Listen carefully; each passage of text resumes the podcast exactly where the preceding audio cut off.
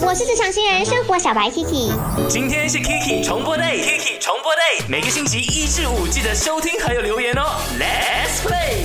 我是职场新人生活小白 Kiki。Kiki，哦，等一下三点，老板叫我们开会，在 meeting room。哪里？meeting room 开会对啊对啊对啊，是全部人吗？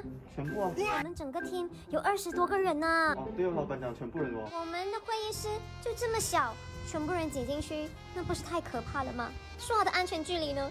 你们现在公司开会都是怎么样的方式啊？哈？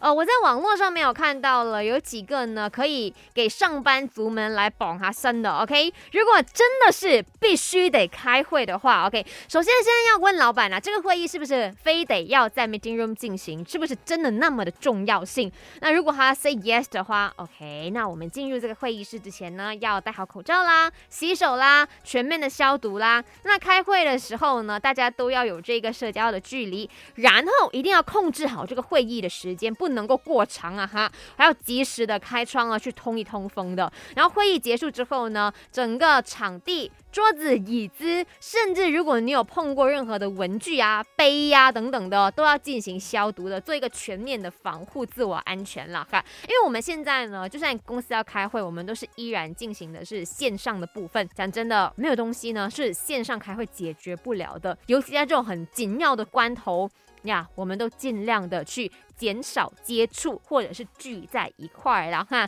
呃，所以如果你现在的公司真的逼到你一定要进 meeting room 啊，全部人很挤很挤的开会的话，要勇敢的跟老板讲 SOP，然后安全的问题，疫情很严重啊，